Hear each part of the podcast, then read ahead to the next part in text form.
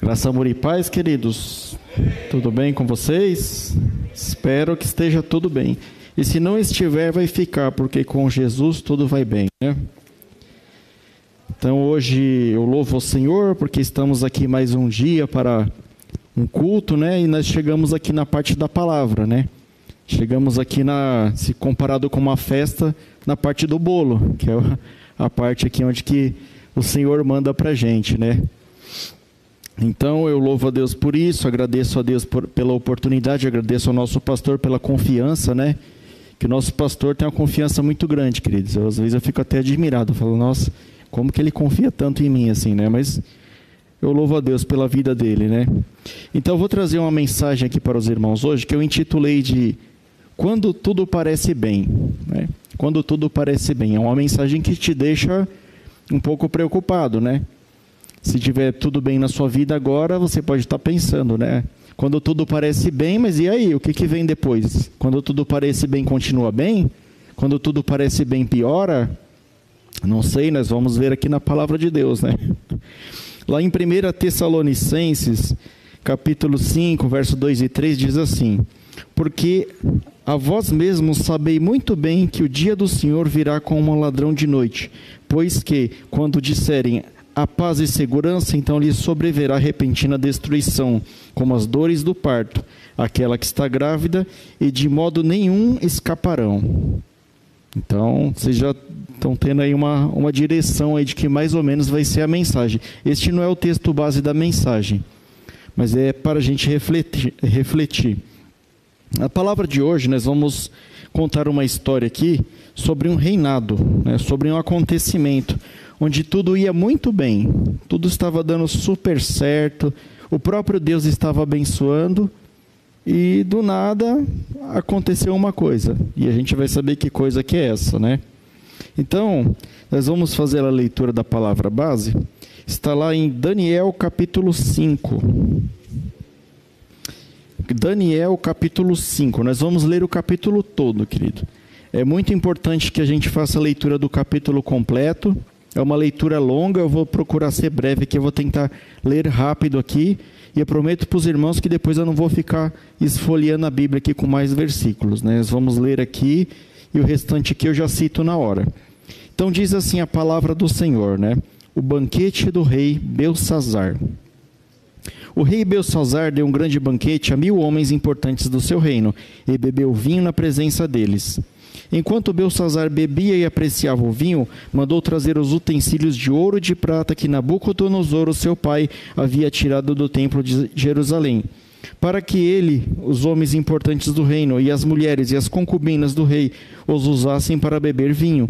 Então trouxeram os utensílios de ouro que haviam sido tirados do templo da casa de Deus em Jerusalém, e beberam neles o rei, os homens importantes do reino, e as mulheres e as concubinas do rei. Beberam vinho e deram louvores aos deuses de ouro, de prata, de bronze, de ferro, de madeira e de pedra no mesmo instante apareceram os dedos de mão humana que começaram a escrever na parede caiada do palácio real, no lugar iluminado pelo candelabro. E o rei viu os dedos estavam escrevendo. Então o semblante do rei empalideceu, e seus pensamentos o deixaram perturbado, e as suas pernas bambearam e os seus joelhos batiam um no outro. O rei ordenou em voz alta que fossem chamados os encantadores, os caldeus, os feiticeiros. O rei disse aos sábios da Babilônia: Aquele que ler o que está escrito na parede e me declarar a sua interpretação, será vestido de púrpura, receberá uma corrente de ouro para pôr no pescoço e será o terceiro homem mais importante do meu reino. Então entraram todos os sábios do rei, mas não puderam ler o que estava escrito na parede, nem revelar ao rei a sua interpretação. Com isto, o rei Belsazar ficou muito perturbado e o seu semblante se tornou cada vez mais pálido. Os homens importantes do reino estavam perplexos. A rainha mãe, que tinha ouvido os gritos do rei e dos homens importantes do reino, entrou na sala do banquete e disse: Que viva o rei eternamente. Não deixe que seus pensamentos o perturbem, nem fique assim pálido há aqui no, rei, no seu reino um homem que tem o Espírito Santo dos deuses.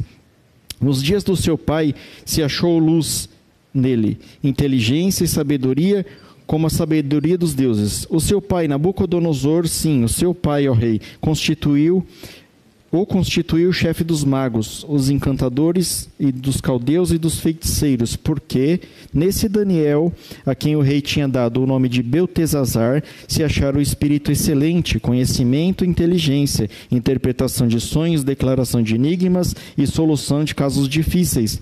Portanto, chame a Daniel e ele dará a interpretação. Então Daniel foi levado à presença do rei. O rei falou a Daniel e lhe perguntou: você é aquele Daniel dos exilados de Judá que meu pai trouxe de Judá? Tenho ouvido dizer a seu respeito que o Espírito dos deuses está em você e que em você se acham luz, inteligência e excelente sabedoria.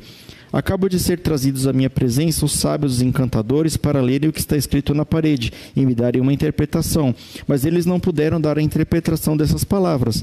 Eu, porém, tenho ouvido dizer que você é capaz de dar interpretações e solucionar casos difíceis. Portanto, se você puder ler o que está escrito e me revelar a sua interpretação, você será vestido de púrpura, receberá uma corrente de ouro para pôr no pescoço e será o terceiro homem mais importante do meu reino.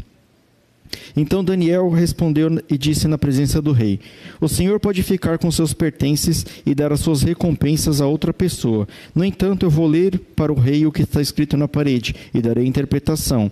Ó Rei, o Deus Altíssimo deu o reino de Nabucodonosor, seu pai, bem como grandeza, glória e majestade. Por causa da grandeza que lhe deu, pessoas de todos os povos, nações, línguas tremiam e temiam diante dele. Matava a quem queria e a quem queria deixava com vida. Exaltava uns e humilhava outros. Mas quando o coração dele se elevou e o seu espírito se tornou orgulhoso e arrogante, foi derrubado do seu trono real e perdeu toda a sua glória. Foi expulso do meio dos filhos dos homens. O seu coração foi feito semelhante ao de animais e passou a morar com os jumentos selvagens. Comia capim como os bois e seu corpo foi molhado pelo orvalho do céu, até que reconheceu que Deus o Altíssimo tem domínio sobre os reinos do mundo, a quem e os dá a quem ele quer. O senhor rei Belsazar, que é filho de Nabucodonosor, não humilhou seu coração, mesmo sabendo que tudo isso. Pelo contrário, se elevou contra o Senhor do céu, mandando trazer os utensílios do templo dele, para que o Senhor, ó rei, suas mulheres e concubinas, juntamente com os homens importantes do reino, bebesse vinho neles. Além disso, o Senhor deu louvores aos deuses de prata, de ouro, de bronze, de ferro, de madeira e de pedra, que não se veem, não ouvem e não sabem de nada. Mas o Senhor deu glória o Senhor não deu glória a Deus, em cuja mão está a sua vida e os seus caminhos, e é por isso que ele enviou aquela mão que escreveu na parede. O que, tá, o, o que está escrito é isso: Mene, Mene, Tekel, Parsim. Esta é a interpretação daquilo. Mene, Deus contou os seus dias do seu reinado, ó rei, e pôs um fim nele. Tekel, você foi pesado na balança e achado em falta. Pérez, o seu reino foi dividido e entregue aos medos e persas. Então Beltesazar mandou que vestissem Daniel de púrpura e lhe pusessem uma corrente de ouro no pescoço e proclamassem para que seria o terceiro no, no governo do seu reino. E naquela mesma noite, Belsazar, rei dos caldeus, foi morto, e Dario, o Medo, se apoderou do reino quando tinha mais ou menos 62 anos de idade. Senhor, obrigado pela tua palavra. Eu peço que o Senhor, esta noite, Pai, esteja me usando, esteja falando, Senhor, diretamente o coração dos meus irmãos, Pai, esta palavra que veio, Senhor, enviada do teu trono, Senhor. Então, em nome de Jesus, eu me coloco à tua disposição para o que o Senhor faça, o que julgar necessário, Senhor, na vida dos meus irmãos, através desta palavra. Usa-me, Senhor, em nome de Jesus. Queridos, então, lemos aqui, né, um pouco longa a leitura, mas mais para frente vocês vão entender o porquê que nós lemos tudo isso daqui. É importante que vocês conheçam a história inteira, né? Após a morte de Nabucodonosor, esse descendente dele aqui chamado Belsazar assumiu o trono. Né? Belsazar, apesar da palavra que fala que ele é filho de Nabucodonosor, ele não era, ele era neto. Ele era filho de Nabonido e Nitrócris, filha de Nabucodonosor. Por isso que ele assumiu o trono. Né? Então, na verdade, o reinado estava sobre Nabonido. Aconteceu que Nabonido, o pai de Belsazar, estava na guerra. Então ele foi lá pelejar contra o Ciro, né? contra o outro governo. Então ele estava em batalha e o filho dele assumiu lá por três anos, que foi esse rei Belsazar. Então o pai dele estava lá na guerra lutando e ele estava na boa lá no trono, lá fazendo festa. Né? Nabucodonosor, né, o avô deste Belsazar aqui, apesar dele ser o invasor de Jerusalém, né? Vocês conhecem a história. Ele invadiu Jerusalém, ele levou cativo o povo de Israel por 70 anos e levou todos os objetos de ouro, de prata, tudo que tinha do templo para para a cidade deles lá, né?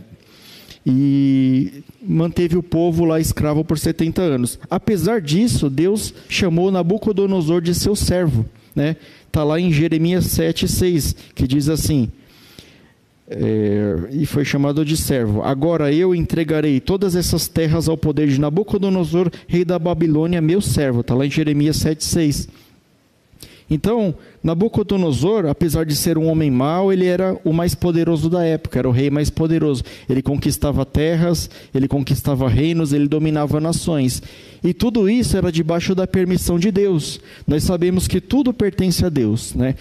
Todo o poder é dado por Deus, tanto aos homens bons quanto aos homens maus. Todos aqueles que estão lá no Congresso Nacional do Brasil, é tudo permissão de Deus. Nós falamos, ah, é que todos que são lá são ladrão. Pode ser verdade, pode não ser, mas é tudo com a permissão de Deus. Né? É uma das coisas que a gente tem que entender. No livro, no próprio livro de Daniel, né, por várias passagens, Deus provou a sua sabedoria, a, a sua soberania a Nabucodonosor.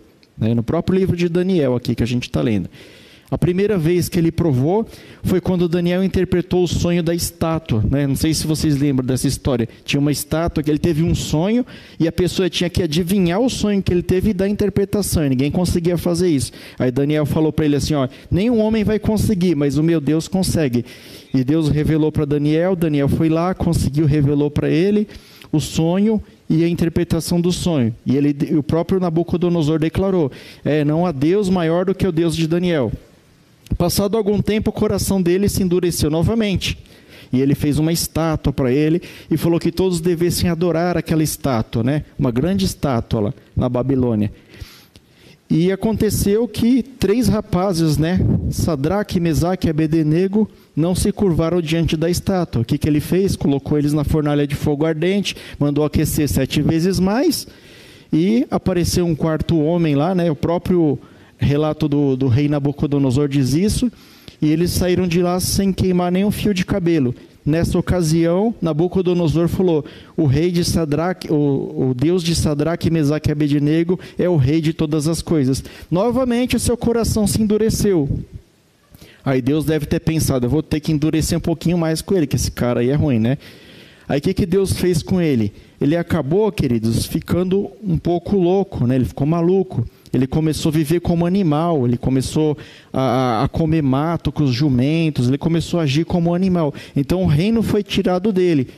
Depois, passado algum tempo, alguns anos, o Senhor permitiu com que ele voltasse a ser rei da Babilônia. E ele recobrou a consciência. E neste momento que ele recobra a consciência, ele declara novamente: ele fala, olha. O, o Deus de Daniel é o Deus que está sobre todas as coisas. E logo depois ele morreu. Isso foi só para vocês entender, para situar os irmãos, quando que aconteceu isso daqui, né? Que o próprio Nabucodonosor precisou ser provado para ele por Deus três vezes que Deus era maior do que ele, que não tem nenhum homem que é maior do que Deus. E Belsazar, apesar de conhecer todas as histórias do seu avô, né? Você pode falar, ah, não, mas ele era neto, então ele, ele não, não tinha relacionamento, ele, Nabucodonosor morreu, ele não conversou. Eu vou explicar uma coisa para vocês. Todo reinado, né, naquela época, tinha um livro de crônicas, eles chamavam as crônicas. Então era tipo uma ata. Tudo que acontecia no reino, alguém ia lá e anotava. É, na Bíblia tem um livro de crônicas, não tem? Então é tudo que aconteceu nos reinados que se passaram. Então, todo o império tinha isso. Então, ele tinha acesso a esses livros, ele tinha acesso às pessoas mais velhas que ele, a mãe dele, a própria mãe dele, né? a rainha mãe aqui, a filha de Nabucodonosor, pode ter contado a história para ele. E ele tinha acesso a tudo isso. Só que, o que, que aconteceu? Ele. Não estou nem aí com a história dos meus pais, eu vou fazer a minha história, né? Ele não quis aprender com a história dos outros, ele não quis ouvir conselhos. E quantos de nós, muitas vezes, estamos nessa situação? Né? As pessoas chegam, olha, Rafael, vou te dar um conselho, eu já passei por isso, é melhor assim, é melhor assado. Não, eu sei o que eu estou fazendo, né? conselho prático, né? Que todo mundo já ouviu esse conselho, mas mesmo assim fez. Casamento, né? Duvido que ninguém chegou para você antes de você casar e falou assim: olha, pensa bem, casamento é um negócio sério, é um compromisso. Você está lá na empolgação, você fala o quê? Comigo vai ser diferente, que eu sou especial, né? Eu sou bonzão. Alguns anos depois você está lá, ô pastor Rubens, eu vim me aconselhar com o senhor aí, né?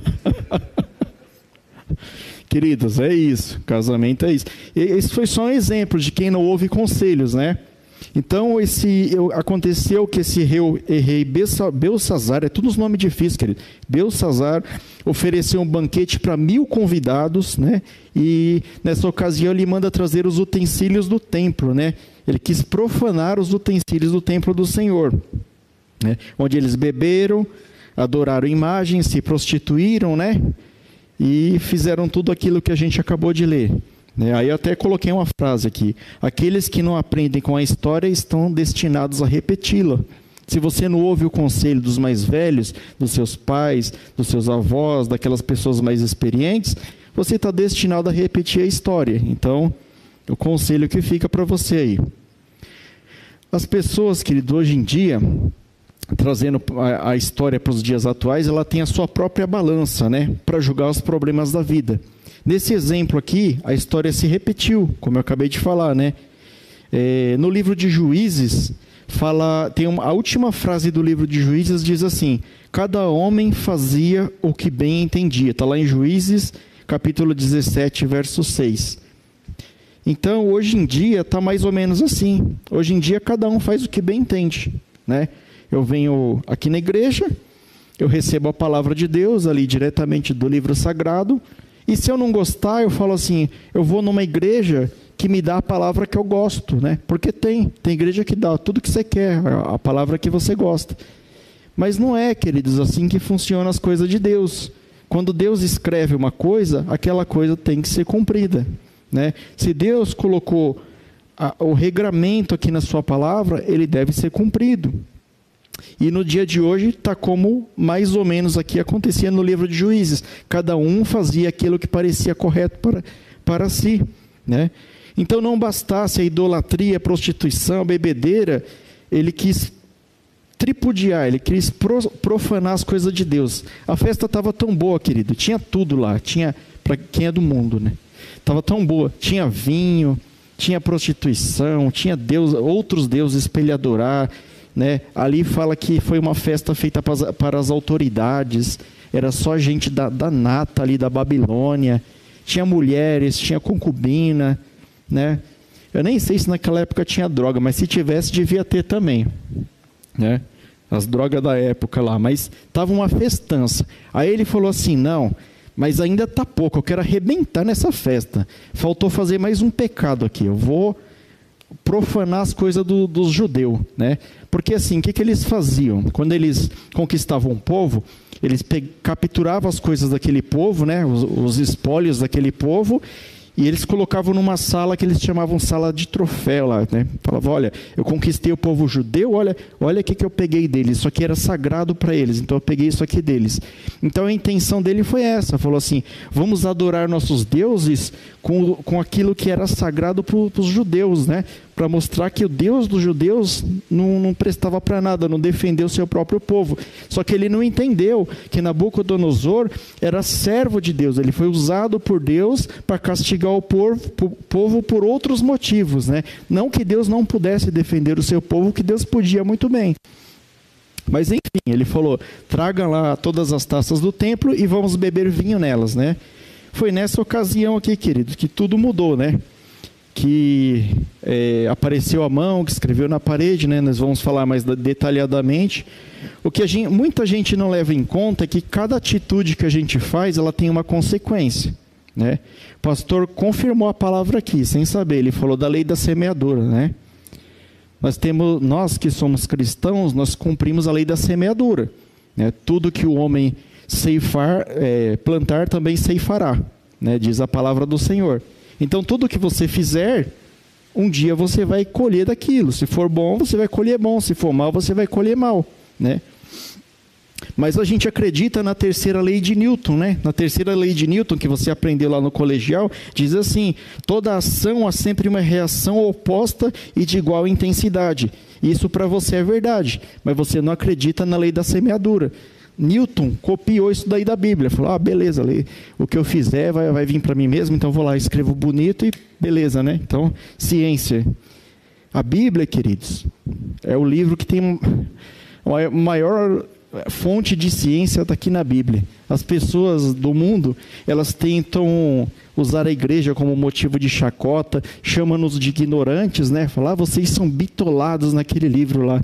Mas toda a ciência, querido, tudo que a gente precisa, se você procurar, tem na Bíblia. Tem na Bíblia. Mas vamos continuar, né? Vamos continuar. Eu provei para você uma coisa que está na ciência e que tem na Bíblia também, mas a gente não quer saber. Então, você queira ou não queira, tudo que você fizer vai ter uma consequência. Então, o que você está plantando hoje, bom ou mal, você vai colher. E aconteceu com esse camarada aqui. Ele quis tripudiar as coisas sagradas de Deus. E Deus irou-se disso, né? E não deu nada bom para ele. Então, qual a primeira lição que a gente aprende em cima disso daqui? Não profane o que é sagrado para Deus. Não profane o que é sagrado para Deus trazendo para os dias atuais, né? O que, que é sagrado para Deus? Quem é a morada do Espírito Santo de Deus? Nós. Né? Quando Jesus, depois de ser crucificado, né, ele subiu aos céus, ele deixou o Espírito Santo. E o Espírito Santo, ele mora em cada um de nós que se colocou ali debaixo ali dos ensinamentos de Jesus, da crença em Jesus, de que Jesus é Deus, de que Jesus é o Senhor. Então, se você aceitou Jesus, se você crê em Jesus, se você se abraçou com Ele, o Espírito Santo de Deus faz morada em você. E Ele fazendo morada em você, ele te torna o templo do Senhor. E naquela época em Jerusalém, o templo ele compunha muitas coisas. Ele compunha o prédio, ele compunha as salas que tinham as divisões, ele compunha os sacerdotes, os utensílios e tudo mais. Então, nós representamos esses utensílios, né? Assim como ele profanou aqueles utensílios, as pessoas que pro, profanam aqueles que são de Deus, as pessoas que caluniam, as pessoas que perseguem aqueles que são de Deus, elas estão profanando as coisas sagradas de Deus. Nós somos pecadores, nós não merecíamos de forma alguma a misericórdia de Deus mas ele teve misericórdia de nós para a ponto de que fôssemos chamados filhos de Deus.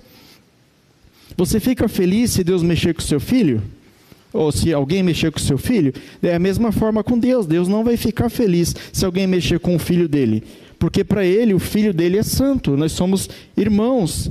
Então, isso ira a Deus, né? Então, o que nós percebemos, queridos, hoje em dia, né? Trazendo para a igreja, para a igreja moderna, comparando com, com essa passagem que a gente leu, né? É o profano no santo, o imundo no puro. Eu vou exemplificar para vocês. Nós somos a noiva de Cristo. Cristo nos escolheu para fazer morada com Ele. Aí a noiva de Cristo vai e se envolve com política. Coloca um político aqui no púlpito, né? Não, não é o caso da comunidade núclea, graças a Deus que não, né? Mas muitas igrejas se envolvem com política. Tem gente que o pastor que fala, ó, vocês têm que votar em fulano, aí todo mundo vota em fulano. Quem não votar está debaixo de maldição, né? Entre aspas, né? Mas tem igreja que age assim, queridos. Outra coisa, né? É o impuro no puro. É a igreja querer copiar o mundo. Sabe aquelas igrejas, queridos, que você vai e que tem todo aquele apelo para trazer você para o emocional, jogo de luzes, né? O, o cara ele, ele põe um banquinho aqui assim, ó, parece aqueles tocador de bossa nova, né? Ele põe um banquinho aqui assim, aí faz assim com a perna, aí vem uma luz nele. O cara é teólogo, PhD, mestre, esdrunfes lá. E aquilo ali é, é, sabedoria humana pura, né? Traz aquele, aquele apelo do conhecimento humano. Então, ela está trazendo o mundo para dentro da igreja, né? Porque não basta a palavra de Deus para eles. Não basta isso daqui, ó. Isso daqui é o que basta para nós. É ler a palavra de Deus. Se alguém vir pregar aqui um dia e ficar aqui só lendo a palavra de Deus, ó, vou ler livro de Daniel inteiro aqui para vocês. Ele está pregando a palavra de Deus. Não precisa dessas coisas. A igreja não precisa de acessórios. Ela precisa que esteja dois ou mais reunidos ali em meu nome e ali ele estará. E Cristo está aqui hoje, porque estamos reunidos em seu nome para ouvir a sua palavra. É só isso que precisa. E precisa da Bíblia Sagrada também. Né? Então, nós não devemos copiar o mundo. Né? É show gospel, é forró gospel, é tudo que põe, só põe um gospel no final lá, tá beleza, né? Tá aprovado. O crente pode frequentar. Eu estava pesquisando nessa, quando eu estava fazendo essa palavra aqui, eu achei até carnaval gospel, querido. Carnaval gospel, acredita? É, eles fazem uma marchinha lá só com louvor, mas com ritmo de carnaval e é o carnaval gospel. Deus tenha misericórdia, queridos. Outra coisa, são valores morais errados dentro da igreja, né? Ah, uma das frases que foi inventada por Satanás e colocado dentro da igreja é a famosa frase: não tem nada a ver. Não tem nada a ver, não. A gente vai, vamos lá no, no bar lá ganhar uns bêbados, né? E a gente traz eles para Jesus. Mas não tem nada a ver você sentar lá e tomar uma com ele. Não tem nada a ver. Ele vai ver que você é gente boa. Uma vez, um pastor aí, grande amigo nosso, ele pregou assim: eu pensava isso também no começo, mas a gente tem que ser crente ruim mesmo, tem que falar assim: a bebida não presta, você não tem que beber e pronto. Nós não temos que aceitar as coisas dentro da igreja. Ah, mas o cara é ladrão e ele está frequentando aqui, ele está dizimando, ele dizima bem, viu? Todo mês ele dizima bem, mas ele é ladrão. Mas vamos continuar aceitando ele porque ele está dizimando? Não, queridos. Deus, ele ama o pecador, ele ama todos os pecadores. Nós temos que aceitar as prostitutas, os ladrões, os homossexuais e toda espécie de pecador pelo mundo, porque nós éramos pecadores e fomos aceitos por Deus. Mas a gente não pode concordar com o pecado. Se você concorda com o pecado, você está fazendo parte dele, você está sendo cúmplice, você está profanando o templo do Senhor. Você está levando aquela pessoa para o inferno e de brinde você está indo junto com ela. Olha que maravilha, né? Pague um, leve dois. E hoje em dia, queridos, há uma grande semelhança do fim da Babilônia com o fim do reinado humano, né? Eu vou exemplificar para vocês aqui. Na ocasião aqui do Belsazar, o pau estava comendo, o pai dele estava lá na guerra lutando contra Ciro, que depois Ciro foi e ganhou esse reino aqui. Né? Nabonido estava na guerra. Enquanto o pai dele estava lá na guerra, lá sofrendo, apanhando, levando espadada, ele estava na boa dando festa no palácio. O mundo está indo de mal a pior. O mundo está se deteriorando. Hoje, eu vi uma notícia no, no, no Facebook postada pelo presidente da República, Jair Bolsonaro ele postou que, é, acho que a Câmara, não sei se a Câmara ou o Senado da Argentina, aprovou hoje o aborto. Só precisa passá-la no Senado lá para ficar legalizado o aborto na Argentina. Né? E nós sabemos que tanto a igreja evangélica quanto a igreja católica sempre lutou contra o aborto. E hoje o aborto está sendo uma bandeira assim que está banalizado. Às vezes tem igreja que fala, né? Não, mas se a pessoa quer, quer abortar, deixa a pessoa abortar, não tem problema. Né? Vocês estão muito desatualizados. Não, queridos. Nós somos a favor da vida. O único que tem direito de tirar a vida é o Senhor. Nenhum de nós pode tirar a vida de ninguém.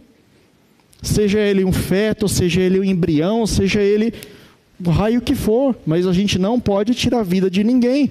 Nós não temos que concordar com isso. A igreja tem que se posicionar, a igreja tem que ir atrás, a igreja tem que ir lá na a igreja da Argentina, a igreja do Brasil, do mundo inteiro, tem que bater lá na porta do Senado lá e falar: não, nós não aceitamos. A gente está aceitando tudo de mão beijada, a gente está aceitando tudo muito fácil.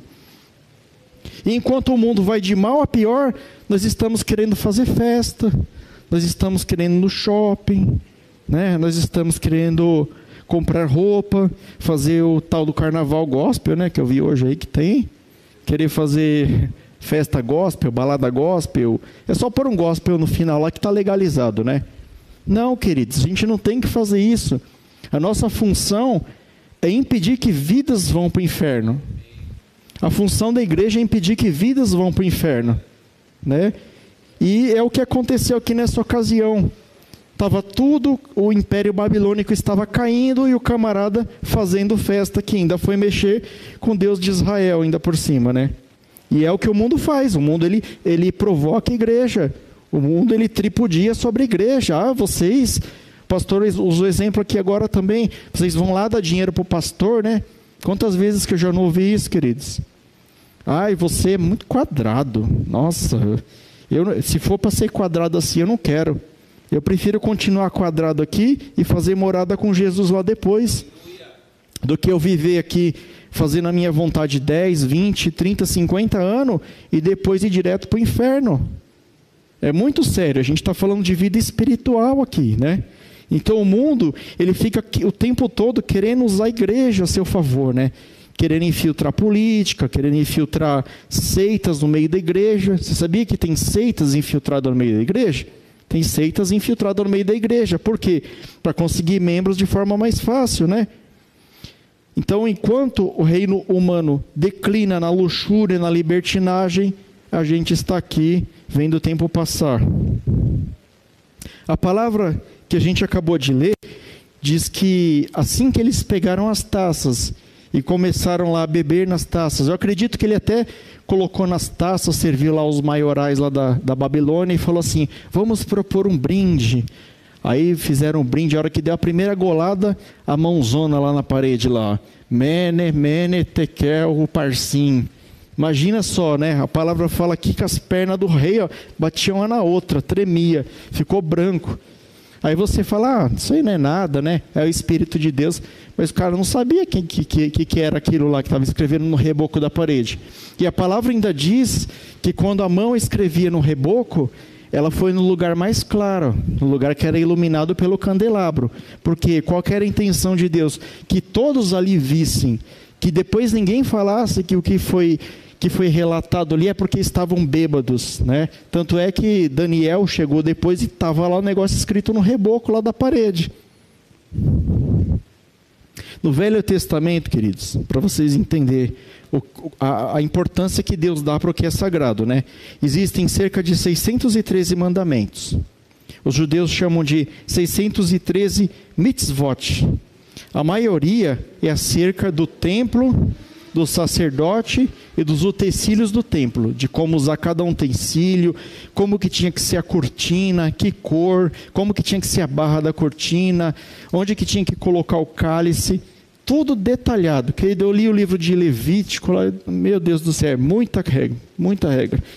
E não era qualquer pessoa que podia pôr a mão naquilo eram os descendentes de Levi, né, os chamados levitas. Hoje a gente chama levita quem toca louvor aqui, mas lá os descendentes de Levi eram tanto os que louvavam quanto os sacerdotes.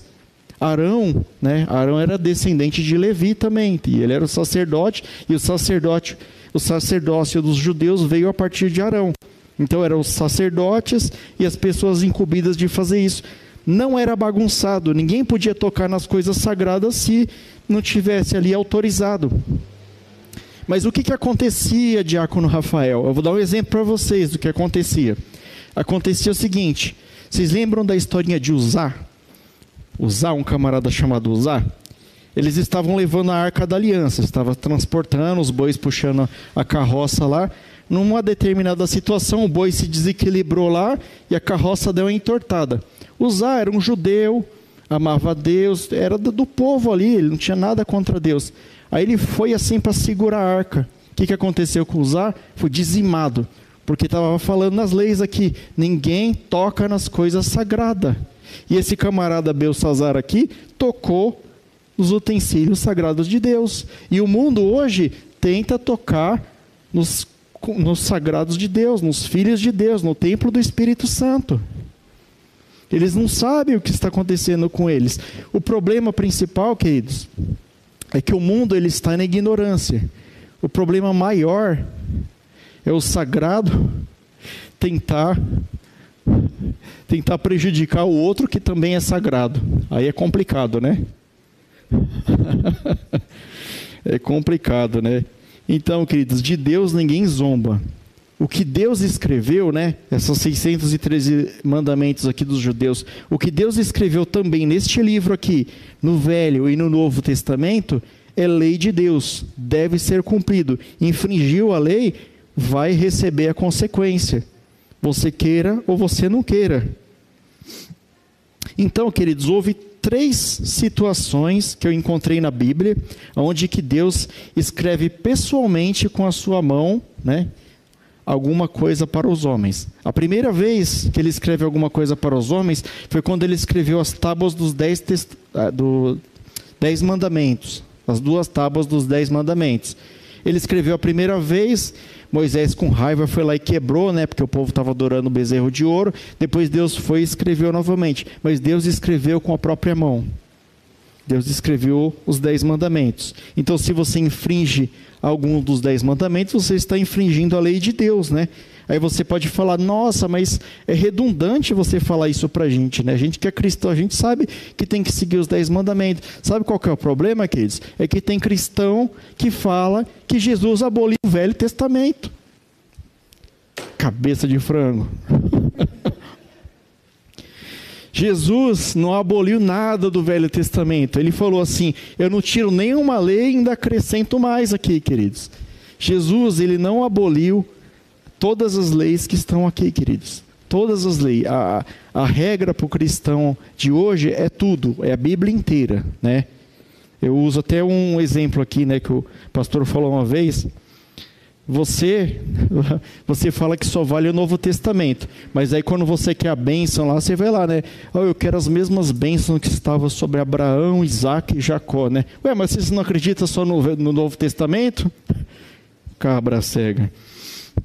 Então é isso aí, queridos. Então se você infringe os mandamentos, você está violando a lei de Deus, né? Vai dar tempo, pastor, vai dar tempo. Ó, aí você pode falar assim, e qual foi a segunda vez que Deus que você viu na Bíblia que Deus escreveu com a sua própria mão. Foi essa passagem que a gente acabou de ler. Deus escreveu na parede, né? Mene, mene, tekel, parsim. Aí você fala, mas lá não está escrito que foi Deus que escreveu na parede. E agora, Rafael, te peguei? Não. No versículo 24, eu vou ler aqui na versão que eu li para vocês, depois eu vou ler em outras versões. Versículo 24 diz assim: é, Daniel já está interpretando para ele a mensagem. É por isso que ele enviou a mão que escreveu na parede. Daniel falou isso nessa versão que eu estou aqui. Essa daqui é a NAA. Na versão é, King James atualizada está escrito assim, versículo 24. Por isso ele mesmo enviou aquela mão que viste, a fim de escrever diante de ti a sentença que precisa saber na versão João Ferreira de Almeida atualizada está assim: Então dele, então dele foi enviada aquela parte da mão que traçou escrito. Qual foi a parte da mão que traçou escrito? O dedo, né? Então era o dedo de Deus que escreveu na parede. Então estamos entendidos. Foi a mão de Deus que escreveu, o próprio Deus que escreveu. Então, nessa ocasião, ele escreve uma palavra de julgamento direto por causa dessa profanação que o rei fez contra Deus, né? Então foi uma palavra de julgamento. Então, cuidado você, você que está me vendo, você que vai me ver o vídeo depois, cuidado você que tenta contra os, o templo do Senhor, contra os filhos de Deus. Cuidado. Antes você podia ser ignorante dessa palavra, mas a partir de hoje que você ouviu, você já está conhecendo, você já sabe que você não pode tocar nos ungidos de Deus. Se você tocar nos ungidos de Deus, você está tocando naquilo que é consagrado a Deus, e as consequências virão sobre você. Com certeza virão, porque Deus escreveu, e tudo que Deus escreve tem que ser cumprido. Né? Tem gente aqui, queridos, que fala mal, que calunia, difama né? aqueles que Deus escolheu. Né? Tem uns que são apenas críticos da igreja, né? Às vezes a pessoa é, ela é da igreja, mas ela é crítico de outra igreja. Então ela vai na igreja dela, se for pensamento diferente da igreja dela, ela critica a igreja do outro. Então ele está atacando aquilo que é santo para Deus também. Às vezes as igrejas têm doutrinas diferentes, mas somos todos filhos de Deus, todos buscamos seguir a Cristo. Então, às vezes, você está se colocando na posição de crítico, está fazendo um julgamento e aquilo está incomodando a Deus. E Ele me enviou para te falar isso hoje. Aí você pode falar: Nossa, mas eu não gosto do que o Rafael está falando, eu não gosto nem do jeito que ele prega, ele não sabe pregar. Não sei mesmo, querido, eu não sei pregar. Mas Deus me deu a oportunidade de estar tá falando isso aqui para você hoje. Eu não sei porquê, mas Ele mandou. E a palavra de Deus que eu estou falando aqui. É para Cristo. Se for para Cristo, pode aplaudir. Porque Cristo merece. É para Jesus. Glória a Deus. O mesmo serve para você, né? Agora é nós, hein, querido? Agora é nós. Nós falamos dos outros, agora é nós. o mesmo serve para você que é morada do Espírito Santo e você está profanando esta morada. De que forma, pastor, que é profano a morada do Espírito Santo? Você toma bebida forte, você toma uma, você usa droga, né? Você faz tatuagem, você se prostitui, você trai a sua mulher, você trai o seu marido, você fala mal do seu irmão. Então nós, nós mesmos que somos o templo do Espírito Santo, nós podemos nos sabotar. E de que forma que eu devo fazer? Buscar a santidade, oração, jejum, conhecer a palavra de Deus, ter um relacionamento melhor com Deus, amar uns aos outros como Deus nos amou, fazer aquilo que Deus nos colocou para fazer, né? e não fazer a nossa própria vontade. Enquanto a gente está fazendo a nossa própria vontade, a gente está fazendo igualzinho a Belsazar. A gente está fazendo a nossa vontade. Ah, não. Hoje eu quero escutar aquela música do mundo lá que eu gostava, aquele rock and roll. Pau! Vou ouvir lá. a Manelzinha até riu. Mas é verdade. Às vezes eu vou, eu vou fazer o meu gosto. Não, hoje eu vou tirar um dia para mim. Hoje eu vou. Antes eu bebia, hoje eu vou tornar o caldo. Mas amanhã eu vou na igreja, Deus me perdoa, né? Não é assim, não, querido. Não é desse jeito.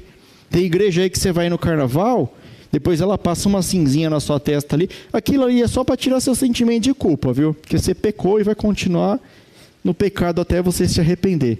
Nós que somos filhos de Deus, nós estamos sujeitos a cair no pecado. Nós estamos sujeitos a pecar, a errar, a fazer muita, muita cagada, muita merda. Mas nós temos o benefício de Deus, que é de nos arrepender verdadeiramente do pecado. Né? Mas arrepender verdadeiramente, não arrepender dez vezes do mesmo pecado, né, querido? O cara vai lá, trai uma vez, Aí na semana que vem ele trai outra, aí na outra ele trai outra. Ele fala, Senhor, vai me perdoando aí, vai acumulando. Não é assim não, queridos, né? Quando, quando, quando Cristo lá foi absolver aquela mulher lá adúltera, ele falou o que para ela? Vai e não peques mais. Ele condicionou, né? Nós até vamos ver isso aqui para frente. Então, querido, não tente fazer aquilo que desagrada a Deus, né? Porque se você profanando o templo de Deus, você mesmo pode estar se sabotando. O que mais, né, que a gente Qual que foi aqui a outra vez? Deixa eu ver. Ah, outra vez que Deus escreveu com a sua própria mão. Foi essa situação que eu acabei de falar quando Jesus absolveu a mulher adúltera, né? Diz que Cristo estava lá assim, os fariseus lá falando que ela traiu, tem que apedrejar, não sei o quê, o que diz a lei de Moisés, o que, que o Senhor diz, e Cristo lá quieto lá, escrevendo. Ninguém sabe o que, que ele escreveu, né? A Bíblia não relata o que ele escreveu, e se não relata, o mistério pertence a Deus. Se o escritor lá de João não colocou isso na Bíblia, é porque não era para a gente ter conhecimento do que ele escrevia. Talvez quando a gente for para junto de Cristo, a gente pode perguntar para ele, mas o que, que o senhor estava escrevendo no chão lá, né? Aí ele revela para a gente. Há muita especulação. Eu já li pregador que fala que ele estava escrevendo o pecado dos fariseus. Já vi o pregador falar outras coisas, que estava escrevendo os pecados da humanidade mas não se sabe, queridos. Então, eu estou aqui para pregar a palavra de Deus. Então, se a Bíblia não fala, eu não vou sugerir nada. Então, foi nessa ocasião, né? Deixa eu um gole de água aqui, querido, rapidinho.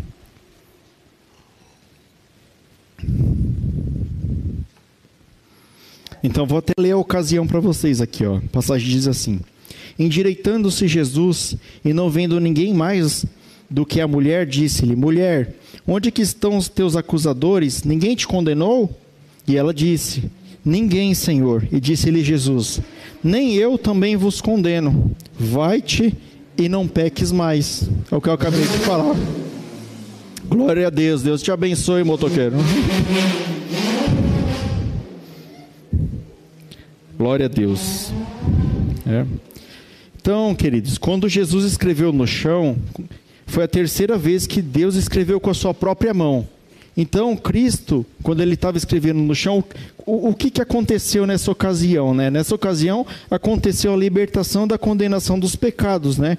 E a mesma coisa que nós recebemos de Jesus, do próprio Jesus que estava escrevendo no chão.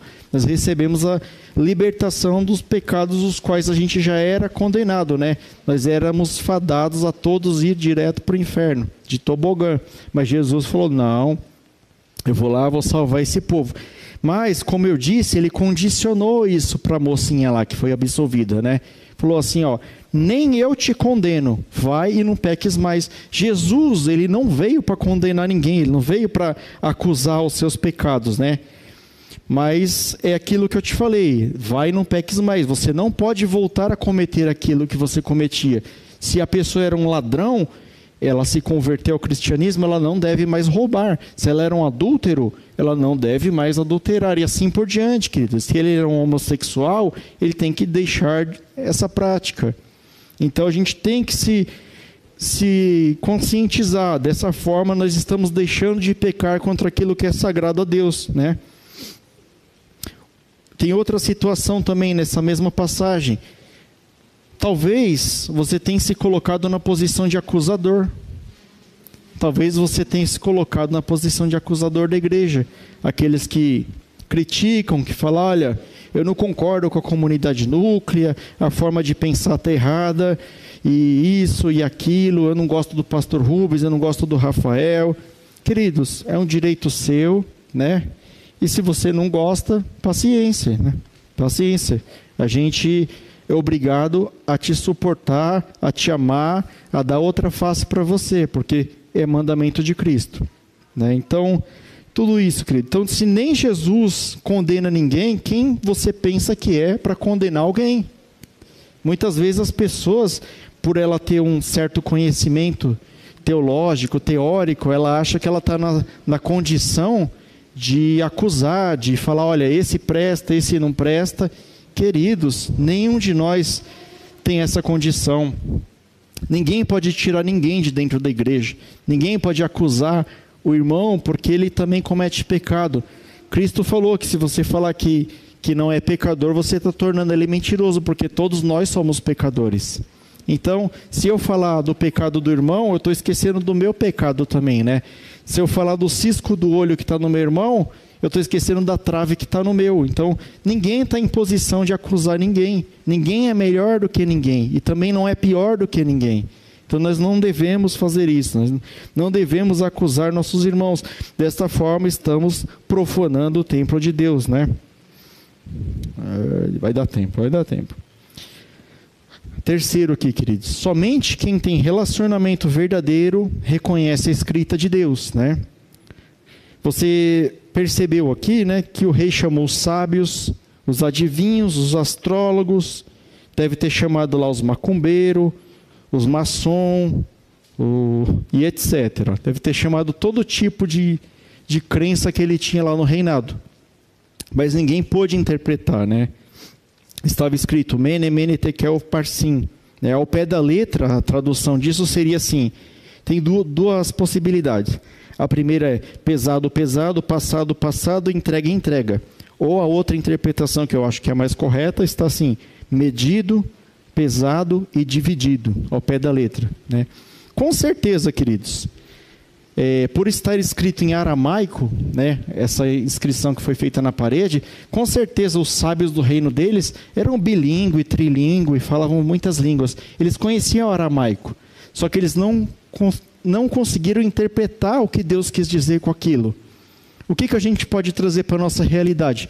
Muita gente é estudado da palavra, ele já leu isso aqui, ó, 10 vezes, 20 vezes, fez curso de teologia, fez curso de teologia no exterior, é mestrado, é doutorado, é PhD, mas às vezes, queridos, ele não tem a revelação de Deus como Daniel tinha. Por que, que Daniel tinha revelação de Deus e o outro não tinha? Relacionamento. Como, é, como está o seu relacionamento com Deus? Você tem congregado com seus irmãos? Você tem lido a palavra de Deus e meditado na palavra de Deus? Você tem tomado a ceia? Você tem se aconselhado com seu pastor? Você tem orado? Você tem jejuado? Você tem buscado a face de Deus? Você tem pago um preço para que Deus possa falar com você? Se não, queridos, fica difícil de Deus estabelecer uma comunicação pra, com você.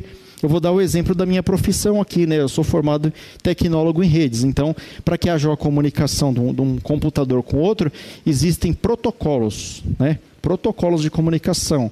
Aí tem sete camadas, é a camada. Eu não vou falar das camadas, mas cada camada representa uma coisa. Então, se não estabelecer a comunicação perfeita, não há comunicação entre os computadores. Então, da mesma forma é Deus. Para você se achegar a Deus, você não pode se achegar quando você quer, da forma que você quer, de qualquer jeito. Né? Deus é santo, queridos. Nós temos que nos santificar para chegar a Deus. Né? A gente não é digno de se achegar a Deus, mas Deus ele vai ver o seu esforço, ele vai ver o que, que você está fazendo. Ele vai te avaliar, né? Assim como ele julgou aqui Belsazar, né? Foi medido, pesado e dividido. Ele está o tempo todo nos, nos testando, nos provando, vendo como está a nossa vida. Tem um anjo anotando lá, ó, hoje teve o culto, hoje o fulano foi, ou ficou só dormindo, ou ficou mexendo no celular. Está lá anotando como que você tem adorado a Deus. Então, queridos, santifique-se para chegar a Deus, né? E Deus vai poder trazer uma comunicação até você. É, e muitos, né? Outra coisa que a gente pode colocar aqui também, muitos que se dizem sábios hoje, né? Não tem isso. Às vezes Deus traz a revelação por, o irmãozinho que mal sabe ler, por irmão que não sabe nem ler a Bíblia direito. O irmão ele crê do que ele ouviu, né, da Bíblia. Deus traz a revelação para ele, mas não traz para o cara que é super estudado, mega estudado. Às vezes você, vê muito cara estudado falando besteira, falando heresia da Bíblia. Né? E você vê uns cabra cego que nem eu aqui pregando, e Deus mandando a mensagem aqui para o povo. Por quê? Porque relacionamento com Deus. Ama Deus de verdade, busca Deus, quer estar com Deus, confessa os pecados a Deus, fala: Deus, eu não sou merecedor, mas me perdoa, Senhor eu preciso melhorar muito e vou continuar precisando na vida toda. Né? Você não pode chegar num ponto de você falar assim: olha, eu já estou no ponto de varão perfeito, já posso ir direto para o céu. Isso nunca, querido, nunca nenhum de nós vai conseguir. Nós temos que ser, queridos, como os bereanos, né? Nós estamos falando aqui desses caras que, que se dizem estudados da palavra. Nós temos que ser como os bereanos. Bereanos, para que vocês que não sabem, Está é, tá lá no Novo Testamento, lá nas cartas de Paulo. É um povo da Macedônia que eles provavam a pessoa que estava pregando. Por exemplo, eu estou aqui pregando a palavra de Deus, né? Os bereanos estavam tudo aqui, ó. Deixa eu ver, ele falou, ele falou lá do, do Jeremias, deixa eu ver se está no Jeremias. Ah, tá. Não, ele falou que foi Deus que escreveu lá com a própria mão. Deixa eu ver. Ah, versículo 24 está aqui. Então eles provavam os pregadores, provavam que os mestres das leis. E Paulo aprovou essa atitude deles. E é assim que nós devemos ser. Nós não devemos acreditar em, em todo o vento de tempestade que chega na nossa cabeça. Né? Hoje em dia, na era da informática, você recebe muita informação. É muita gente falando ali no, no seu celular, é um fala na televisão, outro fala isso, outro fala aquilo, é uma confusão na sua cabeça. Mas você tem o direito, você tem o dever, aliás, de checar se aquilo que está sendo dito está na palavra de Deus. Nós devemos ser como os bereanos, queridos. Para que possamos saber se a escrita é de Deus ou se a escrita foi do homem. Quarto. Deixa essa moto passar aqui, senão vocês não vão me ouvir. O mundo oferecerá manjares para te prender, né? A, a, passagem diz aqui que o rei Belsazar oferece recompensa para Daniel para interpretar, mas Daniel recusa, né? Daniel recusou. Daniel falou: Não, é, fique para você os seus presentes, ó rei. Aí você vai me questionar, porque você é bereano, né? Você leu. Você... Não, mas lá no final fala que Daniel foi vestido de púrpura e colocado uma corrente, e ele foi o terceiro no reino. Eu vou explicar isso para vocês. Naquela época, o que o rei falava virava lei, na hora. O rei falou assim: quem interpretar vai ser o terceiro do meu reino, e, e, tinha que cumprir aquilo. Então, Daniel, ele recusou diretamente do rei, ele falou: fique para ti os teus presentes. Mas, posteriormente, após ter interpretado, a palavra do rei teve de ser cumprida. Então, mesmo que Daniel não quis, não sei, a Bíblia não relata como foi. Talvez os caras pegaram ele à força lá e vestiram ele e colocaram a corrente nele e falou: vai cumprir a palavra do rei. Então está explicado para vocês aí por que, que aconteceu isso. Mas no coração de Daniel, ele recusou. Né? E hoje a gente recebe muitas ofertas do mundo para dar um cala-boca na gente. Né? Eu estava rolando o Facebook hoje lá e eu vi assim, né? Vi, é, vire maçom, clique aqui e mude de vida, né? Aí, oh meu Deus, virar maçom, nem cliquei, rolei e passei direto lá, né? Então, uma seita oferecendo para você se associar à seita, né? E te oferecendo uma suposta melhoria de vida e se você virar maçom, só que nós sabemos que ele é uma seita, uma seita que não agrada a Deus, né? Outra coisa, né? Não aceite as ofertas que Satanás põe na sua frente. Às vezes Satanás ele coloca ofertas tentadoras na sua frente, mas é para te afastar de Deus, é para te dar um cala-boca. Muitas vezes vem como um trabalho, muitas vezes vem como um namorado, uma namorada, né? Vem como, olha, você ganhou uma viagem para o exterior. Você estava aqui dando uma ripa aqui na igreja, fazendo uma bênção aqui, aí foi para o exterior. Aí quando voltou, voltou gelado. Voltou gelado, não quer saber de Deus, está confiando no, no próprio braço. Às vezes é oferta do mundo para te afastar de Deus, né? Vou te dar um exemplo de um camarada que aceitou aqui. Vocês lembram de Gease? Ele era servo de Eliseu, né? É, teve o, o, o, capitão da guarda lá, o Naamã, foi conversar com Eliseu, porque ele tinha lepra. Eliseu falou para ele, aí ele ofereceu um tanto lá em dinheiro, uma recompensa para Eliseu, né, porque ele havia sido curado da lepra. E Eliseu, né, como servo de Deus, como todo servo de Deus deve fazer, é dar glória a Deus. Ele falou: Não, eu não fiz nada, quem fez tudo foi Deus, então a glória é de Deus, eu não posso aceitar presente. Aí o Gease, né, o, o, servo lá de Eliseu, correu atrás do, do Naamã, falou: Não, mas o, o meu senhor lá aceitou, ele se arrependeu, dá para mim aqui que eu levo para ele. Ele pegou, queridos. Só que sabe o que, que ele pegou também? A doença que estava em Naamã. Eliseu falou para ele: Assim como você aceitou aquilo que Naamã ofereceu, a doença que estava nele vai passar para você. Então Gease ficou leproso. Então toda a glória, queridos, a gente tem que dar para Deus, né? A gente está orando aqui pelas pessoas, como o pastor falou aqui. Deus está agindo, né? as pessoas estão sendo curadas, mas não é eu que estou orando, não é o pastor, não é quem estiver aqui, é o corpo de Cristo, é a igreja. Somos todos nós que estamos orando aqui, e por misericórdia, por amor a nós, Deus está agindo. Mas a honra e a glória é dele, é ele que está curando, é ele que está fazendo tudo. Nós não devemos pegar a glória de Deus para nós, né? Talvez se isso aqui tivesse acontecido nos dias de hoje, ele tivesse pego lá um profeta da prosperidade aí, na hora o cara aceitava, o cara falava: "Não, não quero ser terceiro não, quero ser segundo do seu reino, né?" Já fazia até uma contraproposta para ele. E é muito disso que tem acontecido, queridos. Muitos falsos profetas que só querem ter poder, eles estão à frente das igrejas. Nós devemos ter cuidado. Eles estão fazendo alianças com aquilo que não é de Deus. E você fazer aliança com aquilo que não é de Deus traz maldição. Pastor Orides sempre falava, né? Quando mistura política com religião, dá ruim. Não presta. Por quê? Porque você não vai conseguir fazer as duas coisas. E provavelmente você vai tender para o lado político. Então, vai dar ruim. Então, é o preguinho que Satanás coloca lá, né? Já viu a história do preguinho? Ô Teteu, Vai lá, meu. Desculpa, queridos. É, o Mateuzinho, né? O Mateuzinho é uma benção. Então é o preguinho de Satanás. Ele vai lá e fala para você assim: Olha, eu te darei tudo isso aqui, eu te dou essa casa enorme aqui. Você só deixa eu pôr um preguinho ali? Aí você fala: Nossa, mas uma casa por causa do... Pode, pode pôr o preguinho. Aí ele vai lá e põe um preguinho na sua vida lá. Tuf daquele buraquinho do preguinho, pastor Azul, acho que foi até a pastor Azul que me contou essa história aí. Ela vira uma um trincado, depois ele vira uma rachadura, depois ele vira uma brecha, e por aquela brecha Satanás ele deita e rola na sua vida. Não aceite, por mais que pareça vantajoso para você, não faça aliança com nada desse mundo, porque você vai se dar muito mal. Não troca aquilo que você tem de mais precioso, que é a sua salvação, por coisas desse mundo, para viver bem aqui 10, 20, 50 anos bem e depois passar uma eternidade longe de Deus.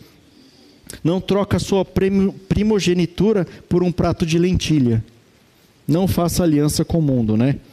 E a palavra aqui também diz, queridos, que Daniel ele fala com ousadia, né? Diz que ele chega e fala: Ó oh, rei, Nabucodonosor foi assim, assim, assado, e por causa disso que está acontecendo isso, né? Por que, que Daniel fala com ousadia? Porque ele não tem rabo preso com ninguém. Daniel era servo de Deus, o único que ele devia dar satisfação era Deus. Então ele foi e repreendeu Belsazar aqui. E eu louvo a Deus, queridos, porque nessa igreja aqui, nessa igreja que a gente frequenta, nós temos liberdade de pregar a verdadeira palavra de Deus. Nós temos liberdade de falar o que está na Bíblia Sagrada, doa a quem doer. Nós não pisamos em ovos aqui, nós falamos mesmo. Muita gente se ofende, muita gente não gosta, mas nós falamos a verdadeira palavra de Deus. Tudo que eu estou pregando aqui está sendo gravado ali no YouTube. Você pode conferir depois todas as referências, procurar na Bíblia. Seja um bereano. Eu desafio você a pegar a palavra aqui e ver se não está na Bíblia. Porque aqui a gente é ensinado dessa forma. Aqui todos os pastores, todos que sobem aqui, pregam a palavra de Deus. Ninguém prega o que acha aqui, ninguém prega aquilo que, que pensa, eles pregam o que está na palavra de Deus. E é assim que deve ser, queridos. Daniel ele falou com ousadia, né? Ele falou para Belsazar o quanto Belsazar havia sido arrogante e aquilo havia sido a causa do seu julgamento, né? Então eu faço a pergunta para você hoje: você é arrogante? Tem alguma área da sua vida que você é arrogante? Você é um cara muito estudado, uma menina muito estudada, ah, eu sou médico, eu sou isso, eu sou aquilo, eu ganho muito dinheiro, eu que mantenho aquela comunidade lá. Se eu tirar meu dízimo de lá, aquela comunidade falha. Não, querido, quem mantém essa comunidade aqui é o Senhor Jesus Cristo. Se você tirar seu dízimo daqui, ele vai colocar outro melhor do que você aqui, porque a igreja é do Senhor, é Ele que tira, é Ele que põe, e é Ele que sustenta aqui. E nós temos visto, visto o quanto Deus tem nos abençoado, o quanto Deus está provando que Ele é conosco. Em meio a uma crise dessa, em meio a uma pandemia dessa, incrivelmente, queridos, incrivelmente, nós vimos aqui na Assembleia, a nossa receita subiu muita gente ficando desempregada no mundo e acontecendo várias coisas e os irmãos dizimando cada vez mais, cada vez mais. É Deus, querido, ninguém explica isso, né? A lógica não explica isso. É o Senhor abençoando. Então não seja arrogante. Se você está sendo arrogante, se você não está aceitando a repreensão do Senhor de alguma forma, examine-se o homem a si mesmo. Examine aonde que você está errando. Dobre seu joelho e peça perdão a Deus. E Deus ele é capaz de te perdoar, porque hoje a gente vive na época da graça ainda, queridos. A igreja de Cristo ainda está nesse mundo e Deus está com as portas do céu escancarado para aquele que quiser, aquele que aceitar Jesus, aquele que reconhecer que Jesus é o único, suficiente, fiel, salvador e redentor da humanidade, ele está com o braço aberto. Se você era arrogante até ontem, se você era pecador até ontem, né? E vai continuar sendo, com certeza, mas se você se arrepende dos seus pecados, queridos, ainda há tempo. A humanidade está em constante declínio. Nós vemos aí esse vírus aí que está na humanidade toda, o homem está lutando para descobrir uma cura, não tem cura, vão tentar colocar uma vacina, assim como outras doenças, o HIV, o câncer e etc, tantas doenças que o homem não consegue curar, queridos. Mas se a gente se apegar com Deus, queridos, se a gente buscar a Deus, se a gente colocar nossa vida na eternidade, nós estamos depositando numa coisa certa, nós estamos depositando a nossa confiança no Senhor, né? E aqui, por fim, ó, mais cinco minutinhos só, pastor, já, a gente já termina aqui, né? Por fim, o mundo se lembrará de você na presença dos grandes, né? Nessa ocasião aqui, ele nem sabia quem era Daniel, não interessou a história para ele. Talvez ele já tenha ouvido falar, mas não, ele nem lembrava. Daniel não estava nem participando da festa, apesar de Daniel ser grande no reino da Babilônia. Né? Então, precisou a rainha mãe lá, né? Lembrar ele, falar: olha, teve na época do seu avô, serviu lá e tal. Então, Daniel não se misturava com essas coisas, né? Daniel não queria saber dessas coisas. Então, o que, que a gente pode trazer para os dias atuais? Continue servindo o Senhor, mesmo que você se ache pequeno, mesmo, que você ache que você não está recebendo o valor onde você está, você não está recebendo o valor na sua família, você não está recebendo o valor na sua casa, no seu trabalho. Na hora que a coisa aperta, querido, sabe quem que eles vão buscar? Os crentes. Na hora que tem alguém doente, eles dão o um nome para o crente orar. Na hora no seu serviço lá que chicote, ó, tá estralando lá, o cliente está em cima, o negócio vai para o brejo, sabe quem que eles vão buscar? O crente, porque ele sabe que tudo que aquele cara faz, que aquela moça faz, dá certo, porque Deus está com ele.